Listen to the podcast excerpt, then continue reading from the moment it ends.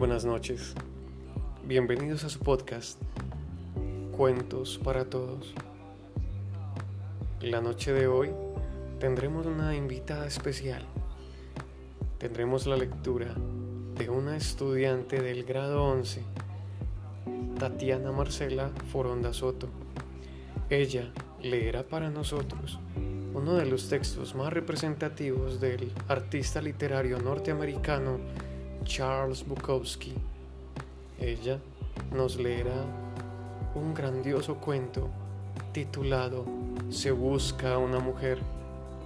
Es así entonces como están invitados a escuchar su voz y maravillosa en Cuentos para Todos.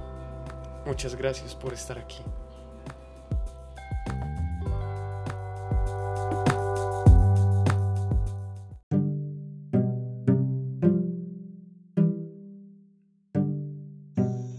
Se busca una mujer. Charles Bukowski. Elna bajaba por la calle con su bolsa de la compra cuando pasó a la altura del automóvil. Había algo escrito en la ventanilla lateral. Se busca una mujer. Se paró. Era un cartón pegado a la ventanilla con alguna especie de anuncio. En su mayor parte estaba escrito máquina. Elna no podía leerlo desde el lugar de la acera en que se encontraba. Solo podía ver las letras grandes. Se busca una mujer. Era un coche nuevo y de los caros. Edna cruzó la hierba y se acercó a leer la parte mecanografiada.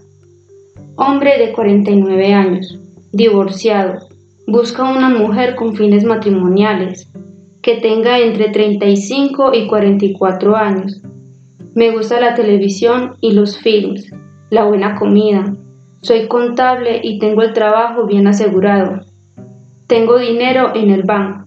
Me gustan las mujeres algo rellenas. Elna tenía 37 años y estaba algo rellena. Había un número de teléfono. También había tres fotos del caballero que buscaba a una mujer. Parecía rico y elegante, con su traje y corbata. También parecía algo estúpido y un poco cruel y hecho de madera, pensó Edna, hecho de madera. Siguió su camino con una pequeña sonrisa. También sentía una especie de repulsión, pero cuando llegó a su apartamento ya se había olvidado por completo de todo. Fue varias horas más tarde, sentada en la bañera, cuando empezó a pensar en él otra vez y esta vez pensó en lo solo, en lo terriblemente solo que debía encontrarse para haber llegado a hacer una cosa así. Se busca una mujer. Se lo imaginó llegando a la casa, encontrándose las facturas del gas y del teléfono en el buzón, desnudándose, tomando un baño, la televisión encendida. Después leería el periódico de la tarde. Luego entraría en la cocina a hacerse la cena.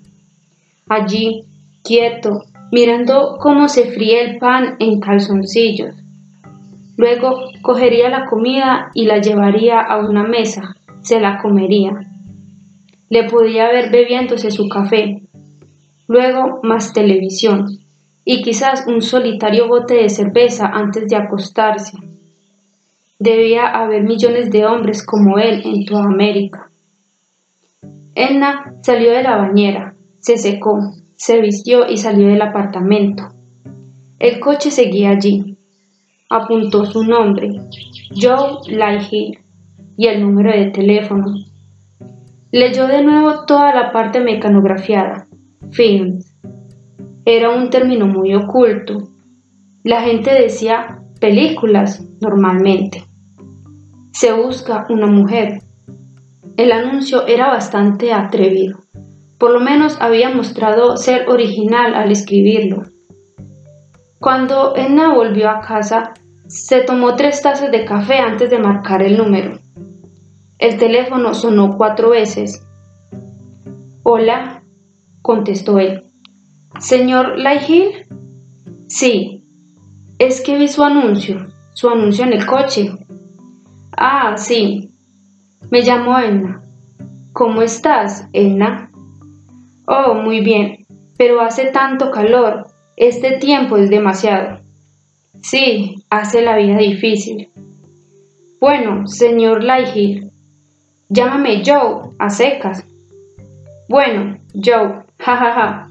me siento como una tonta. ¿Sabes por qué he llamado? ¿Viste mi anuncio? Bueno, quiero decir, jajaja, ja, ¿qué es lo que te pasa? ¿No puedes conseguir una mujer? Creo que no. Elna, dime, ¿dónde están? ¿Las mujeres? Sí. Oh, pues en todas partes, ya sabes. ¿Dónde? Dime, ¿dónde? Bueno, en la iglesia, por ejemplo. Hay mujeres en la iglesia. No me gusta la iglesia. Oh. Escucha, ¿por qué no te vienes aquí, Elna? ¿Quieres decir allí a tu casa? Sí, tengo un buen apartamento.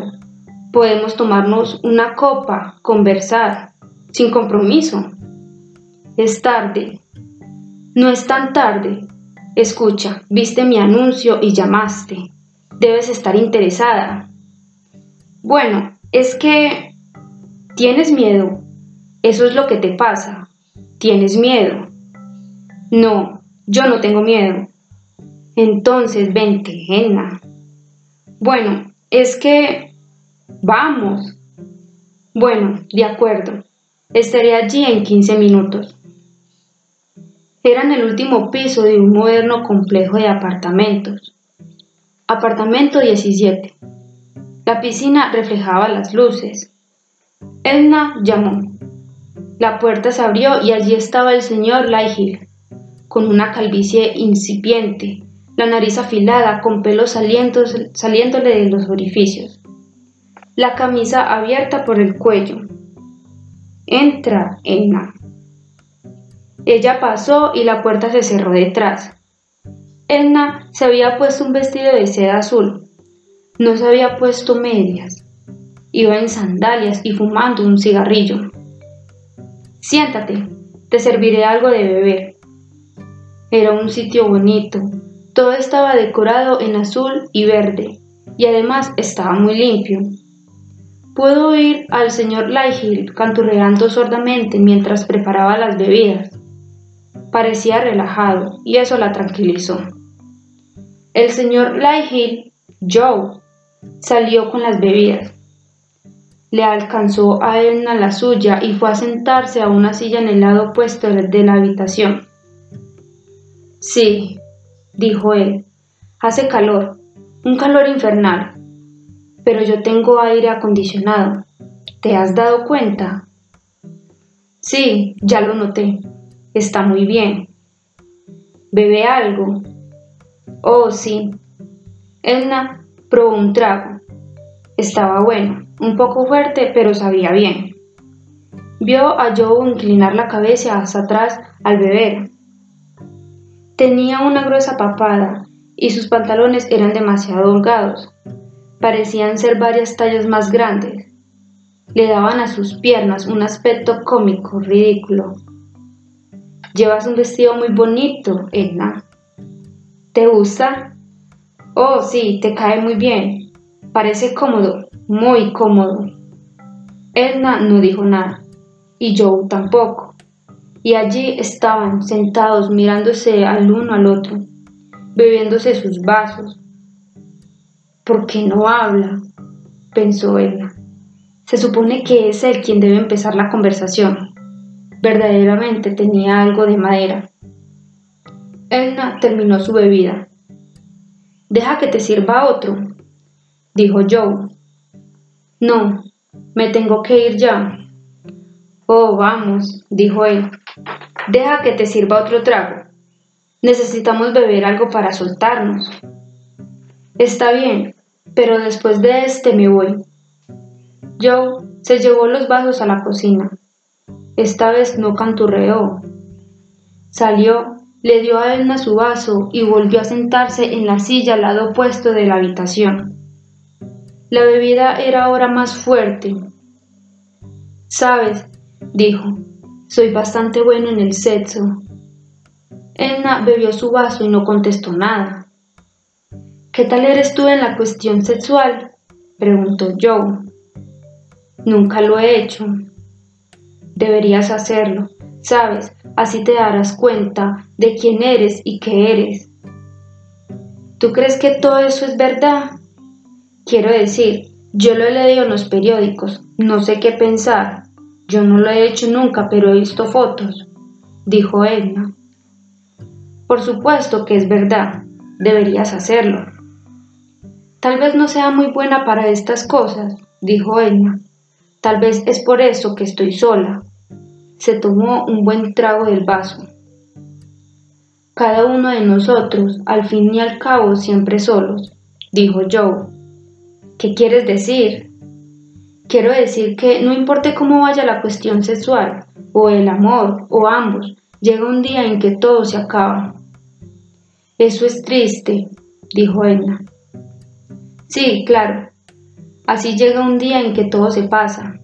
Y entonces, o se corta o todo se convierte en una tregua infernal.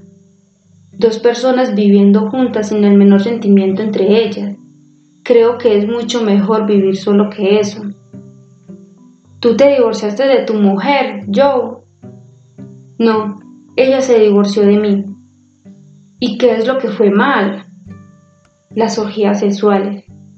¿Las orgías sexuales? Sí, ya sabes, una orgía es el lugar más solitario del mundo. Esas orgías. Me sentía desesperado. Esas pollas deslizándose dentro y fuera. Perdóname. No pasa nada. Bueno, esas pollas deslizándose dentro y fuera, piernas enredadas, los dedos trabajando, hurgando por todos lados, bocas, todo el mundo babeando y sudando y una ciega, y una ciega determinación a hacerlo, como sea. No sé mucho acerca de esas cosas, Joe, dijo ella. Yo creo que sin amor el sexo no es nada. Las cosas solo pueden tener un significado cuando existe algún sentimiento entre los participantes. ¿Quiere decir que a cada uno le debe gustar el otro? Eso ayuda bastante. Supón que ambos se casen. Supón que tienen que seguir juntos por cuestiones económicas, niños, cualquier cosa. Las orgías no arreglarán nada. ¿Y entonces qué? Bueno, no sé. Tal vez el swap. ¿El swap? Sí, ya sabes, cuando dos parejas se conocen muy bien y entonces hacen intercambio de componentes.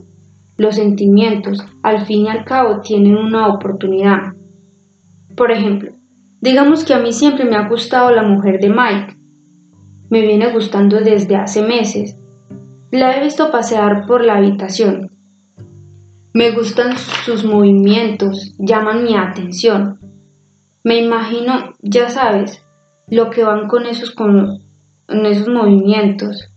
La he visto furiosa, la he visto borracha, la he visto sobria. Y entonces, el swap, estás en la cama con ella y por fin la estás conociendo. Existe la posibilidad de que sea algo real. Por supuesto, Mike se está tirando a tu mujer en la otra habitación. Muy bien, buena suerte, Mike, piensas y espero que seas tan buen amante como yo. ¿Y funciona bien? Bueno, no sé. Los swaps pueden traer problemas a la larga. Tiene que estar todo muy bien hablado. Bien hablado y con tiempo. Y aún así, puede haber gente que no, que no sepa bastante, no importa cuánto se haya hablado, Tú sabes bastante, Joe. Bueno, estos EWAS creo que pueden ser buenos para algunos, tal vez para muchos, pero me temo que conmigo no funciona. Soy bastante mojigato. Joe acabó su bebida. Edna se bebió de un trago del resto de la suya y se levantó. Escucha, Joe, me tengo que ir. Joe cruzó la habitación hacia ella. Parecía un elefante mientras se acercaba con esos pantalones. Vio sus grandes orejas. Entonces la agarró y comenzó a besarla. Su mal aliento arrastraba todas las bebidas. Era un olor agrio. Parte de su boca no hacía contacto. Era fuerte, pero su fuerza no era real. Ella apartó su cabeza, pero él la siguió agarrando. Se busca una mujer. Déjame, Joe. Estás yendo muy deprisa, Joe. Deja que me vaya. ¿Por qué viniste aquí, zorra? La intentó besar otra vez y lo consiguió. Era horrible. Edna subió la rodilla bruscamente y la alcanzó de lleno. Él te llevó las manos a las partes y cayó al suelo. Dios, Dios, ¿por qué has tenido que hacerme esto? Me has querido asesinar. ¡Au! Rodó por el suelo gimiendo. Su trasero, pensó ella, tiene un trasero tan horrible. le dejó tirado en el suelo y bajó corriendo las escaleras. El aire estaba limpio allá afuera. Mientras bajaba pudo oír gente hablando, pudo oír sus televisores. Su casa no estaba muy lejos. Sintió que necesitaba darse otro baño, quitarse su vestido de seda azul y lavarse bien todo el cuerpo. Hacía calor. Más tarde salió de la bañera, se secó y se colocó unos rulos rosados en el pecho. Decidió no volver a verle más.